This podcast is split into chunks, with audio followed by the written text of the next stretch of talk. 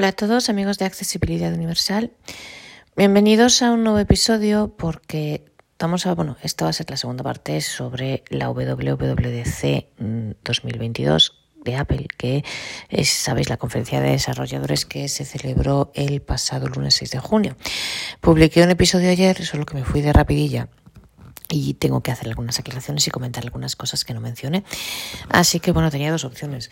O volver a publicar el episodio añadiendo esto, lo que pasa es que ya lo han escuchado algunas personas y entonces, pues, o tendrían que volver a escucharse todo, lo cual sería un rollo, o no se darían cuenta, o yo qué sé. Entonces, bueno, pues he preferido, nada, grabar una segunda parte y ya está.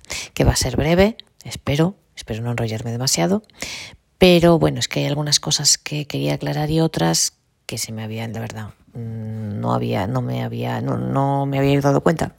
Y tengo que agradecer una vez más a mi amigo Nuno Lush, y a mis amigos y Ricardo Fernández del podcast Ahora da el mejor podcast en Portugal y en portugués, en mi opinión, sobre, sobre Apple.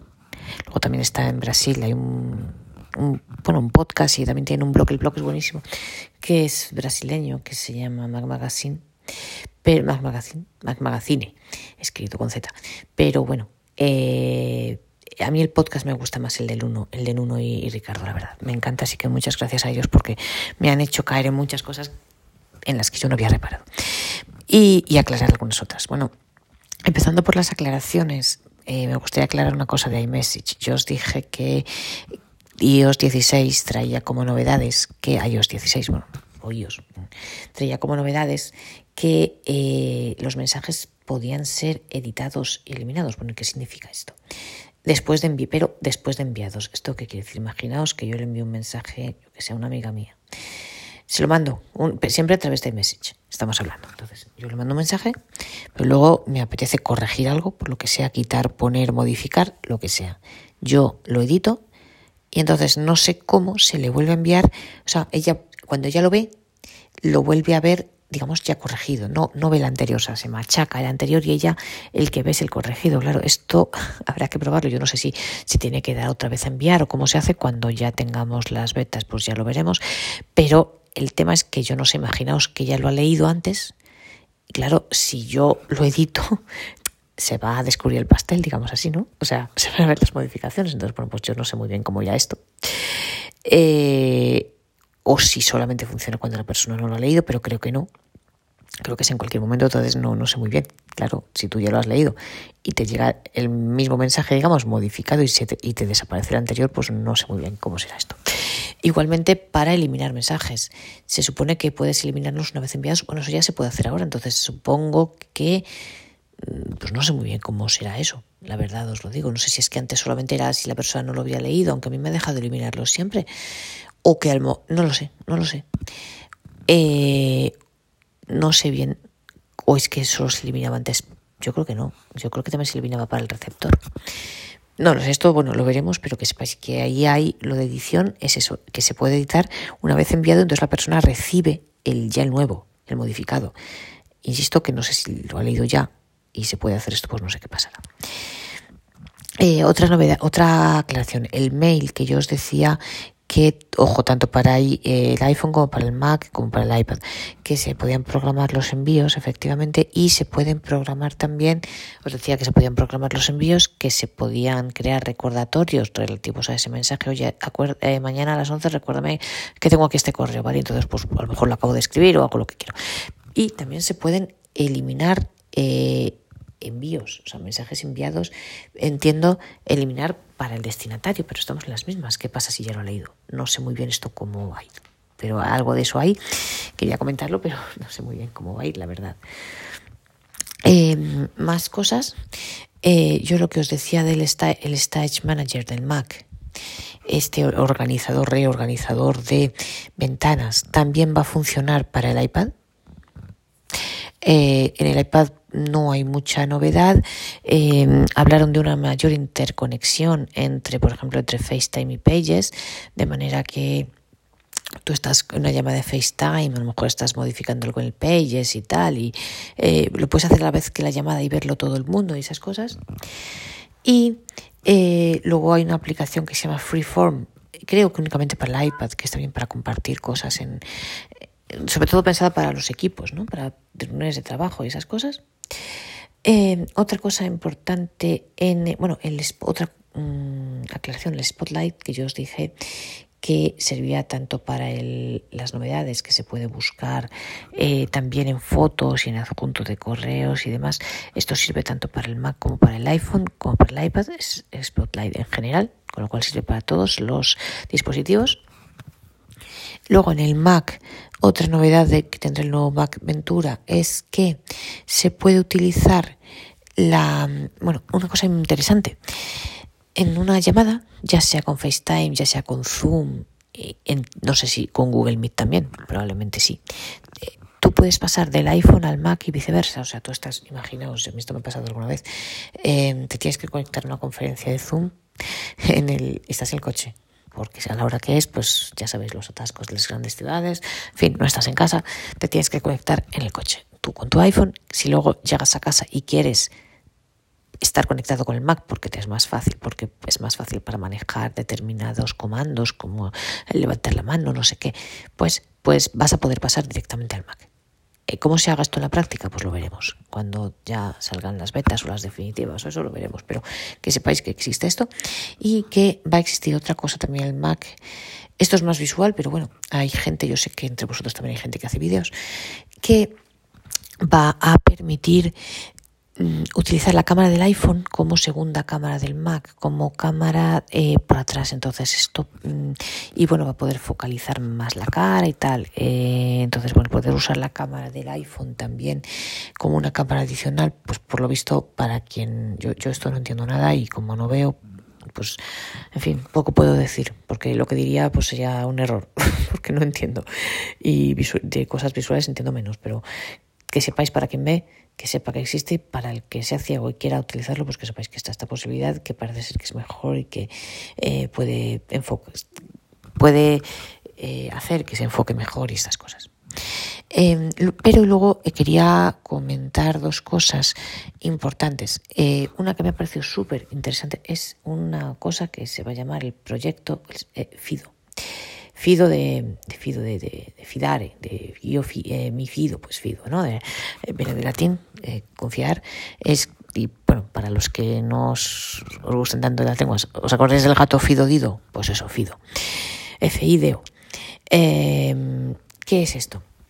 Esto es un proyecto que es, un, sí, proyecto, sistema, en fin, creado en colaboración entre Apple, Microsoft y Google, lo cual está muy bien ya el hecho de que las tres grandes tecnológicas colaboren para estas cosas, y es para la comodidad para el usuario y la lucha contra el fraude de terceros en lo que se refiere a las passwords, a las, a las contraseñas.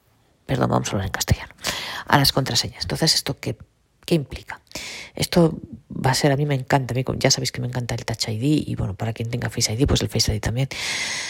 Mirad cuántas veces nos sucede que no nos acordamos. Yo lo paso fatal con las contraseñas, me las tengo que apuntar, siempre intento tener la misma en todos los lados, pero claro, eso desde el punto de vista de los piratas informáticos, de los hackers y defraudadores y demás, evidentemente no es bueno porque te cogen una y te han cogido todas para todas las aplicaciones, para todos los aparatos y para todo. Bueno, entonces, esto eh, os cuento lo que yo he entendido.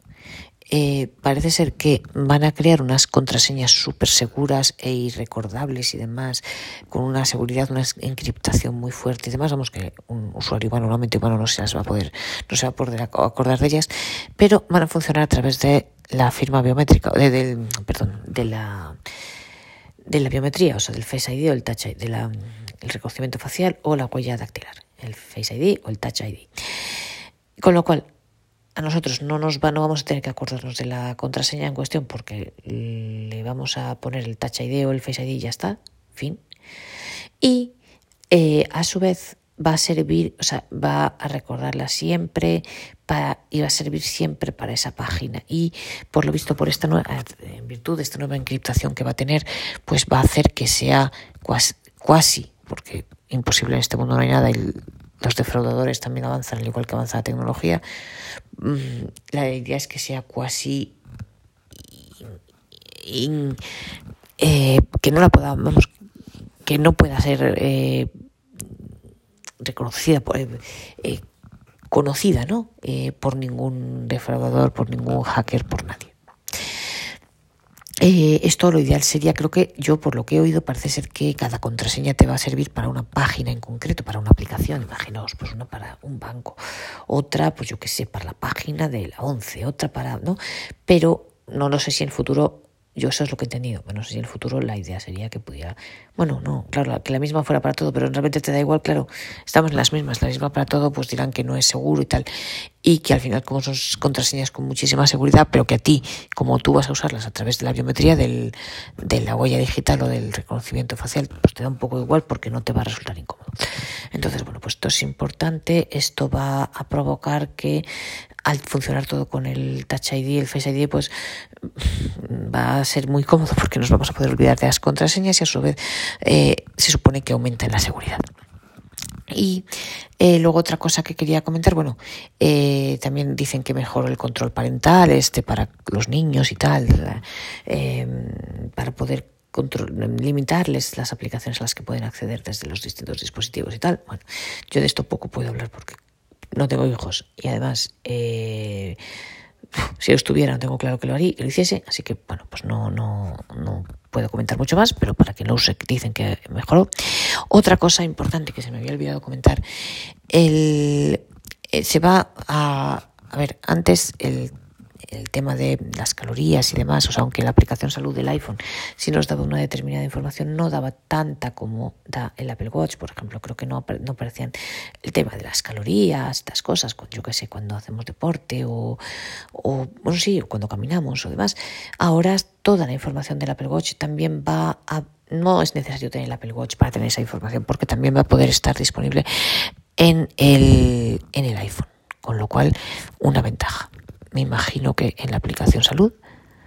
Eh, yo no sé si es incluso un fitness, eh, la verdad, pero, pero va a estar en el iPhone, bueno, esto también lo veremos.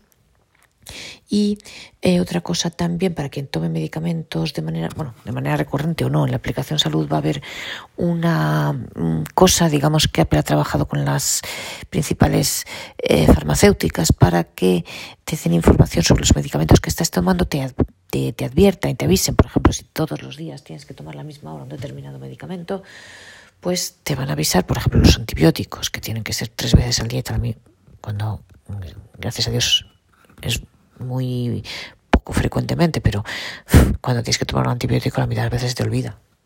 Sinceramente, pues eso. Em, y entonces eso pues sirve para cualquier cosa que tengas que tomar, pues eso, todos los días o tal, o bueno. Y también te va a advertir si te estás tomando dos medicamentos que pueden ser contraproducentes entre sí, que no van bien entre sí, ojo, oye, no tomes esto porque esto con esto pues no va bien, ¿no?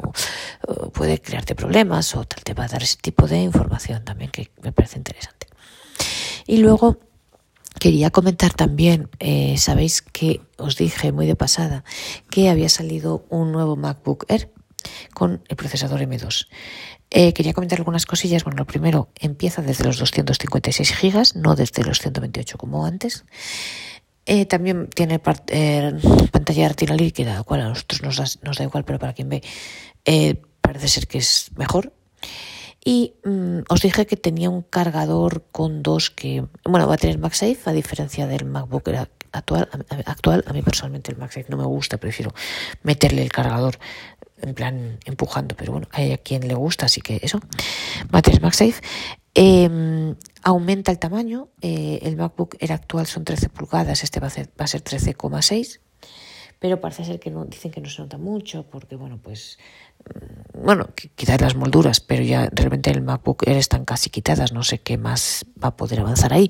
Eh, en fin, creo que es un pelín más grande, que se nota poco, pero bueno, yo, a mí ya sabéis que me gustan las cosas pequeñas, pero bueno. Y eh, ciertamente para quien se lo vaya a comprar ahora, bueno, pues mejor que se compre el nuevo, obviamente. Eh, yo personalmente que tengo ahora el MacBook Air con procesador M1 no lo cambiaría, que por cierto no lo han descontinuado, sigue en el mercado, pero bueno, pues yo qué sé, si te vas a comprar el nuevo, pues mejor que te compres la última versión, obviamente.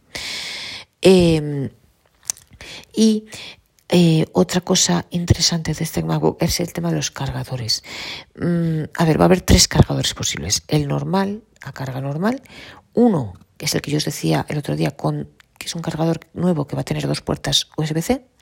Por tanto, pues esto hace que puedas cargar el ordenador y a la vez otra cosa más. Y además va a haber otro cargador de carga rápida. Lo que pasa es que tanto el de las dos puertas USB-C como el del el de carga rápida, eh, creo que va, mm, es necesario comprarlos aparte o, bueno, o si los vienen con el ordenador, pues el ordenador te cuesta más. Entonces, el precio parte de los 1.529 euros eh, con 256 gigas y creo que el cargador normal de ahí va subiendo si le quieres ampliar la memoria o quieres otro tipo de carga de los otros dos cargadores, el de las dos puertas USB-C o el de carga rápida y demás, ahí puede ir subiendo. Eh, y eso, el MacBook este va a tener M2 y luego el MacBook Air antiguo con M1 sí va a seguir el mercado. Eh, y, que lo sepáis, que no está descontinuado. A mí personalmente el que tengo de Moon me encanta. Pero claro, si alguien se va a comprar uno nuevo, pues a lo mejor es mejor el, el, nuevo, no sé, yo es que el que tengo me gusta mucho, la verdad, os digo. Cierto que hay una diferencia como de 400 euros y con el M1 vais que chutáis, o sea, va más que de sobra, pero bueno, esto según los gustos de cada uno, también hay más posibilidades de que lo quiten del mercado rápidamente y que se quede solo el nuevo, así que lo que sé. Y eh, yo la verdad que ya que me si me lo tengo que comprar ahora me compraría el nuevo, porque creo que siempre es mejor. Pero bueno, eh, para gustos los colores. Y eh, luego una última cosa, salió también un nuevo MacBook Pro, sin muchas novedades respecto a los anteriores, pero bueno, que sepáis que existe. Em, me parece que también con M2. Y que sepáis que hay un nuevo MacBook. Me parece, no, no estoy segura al 100%, pero creo que sí. Que sepáis que también salió un nuevo MacBook Pro. Y luego una última cosa que quizá a nosotros nos puede interesar menos, pero bueno, nunca se sabe, a los familiares, a nuestros familiares a lo mejor sí. Eh, se habló de CarPlay y mm, la idea es que Apple va a hacer un software, eh, está en ello, un software para el coche. Eh, pues un, en plan que, por ejemplo, en la parte que ve más, está justo de frente del conductor, la que ve más y mejor, ¿no? Aparecen los mapas, luego puede tener al lado otra información, yo qué sé, la temperatura, la hora, lo que sea, ¿no? U otra información sobre el coche y demás. Y bueno, eh, ya todos los coches tienen esta cosa electrónica, pero bueno, Apple va a hacer un programa, pues está en ello, un programa propio, un software propio. Y entonces aquí surge el debate de si la idea es únicamente, sabéis que en el, pasado se ha, bueno, se ha venido hablando, se había y se ha venido hablando mucho de que Apple cree un coche totalmente autónomo y tal. Entonces, em, existe el debate que no es más que pura rumorología y puro debate de si lo que va a hacer Apple es únicamente crear un software que luego distribuye entre las distintas marcas de coches para que todas las marcas puedan tener un, el software este de Apple que va a ser eh, pues bonito, precioso y tal. Por ejemplo, yo os digo, yo tengo un Toyota, mm, bueno, mi madre y el Toyota, eh, la parte, por ejemplo, de la temperatura del coche y del, reloj, la parte del reloj se ve súper chiquitita y no hay quien la vea, por ejemplo. Pues eh, qué guay si Apple nos lo pone ahí mm, delante de manera bonita, ¿no? Y, por ejemplo, los mapas no siempre se ve bien. Nosotros utilizamos el, el GPS del teléfono. Eh, quiero decir que esto que hay mucho que mejorar, que no el hecho de que todos los coches tengan esta información no hace que todos los coches lo tengan bien, ¿no? Entonces, aquí un programa de Apple puede ser muy interesante y entonces la duda está en sí lo que va a hacer es únicamente crear este programa para distribuirlo entre todas las marcas o si esto es solo un inicio y la idea en el futuro es, o sea, primero crear el software y después crear ya el supercoche Apple eléctrico y, autónomo y guay, ¿no? Entonces, pues este es la, el debate, los rumores y el tiempo nos lo dirá, ya lo veremos. Y esto es todo lo que yo quería hoy aclarar, añadir y comentar. Perdonadme que en el episodio anterior me pasé yo de rapidilla, pero bueno, veo que este debo llevar ya hablando como 20 minutos, así que como el otro fue casi media hora, pues la verdad casi a lo mejor es mejor haberlo hecho así en dos partes para que no os canséis y no os aburráis de mí. En los próximos episodios, bueno, pues tendremos alguna entrevista, tendremos, nos ocuparemos obviamente de estas novedades, de algunas otras aplicaciones que tengo en cartera y que me apetece enseñaros porque creo que pueden ser muy útiles. En fin, como veis, tenemos mucha tela que cortar también para el futuro próximo. Así que espero que os haya gustado este episodio. Perdonadme una vez más por haberlo tenido que grabar en dos partes por no haber dicho todo de la primera, pero bueno, hubiera quedado más largo y a lo mejor hasta me lo agradecéis. Espero que os haya resultado interesante y que os apetezca seguir acompañándome en el próximo episodio.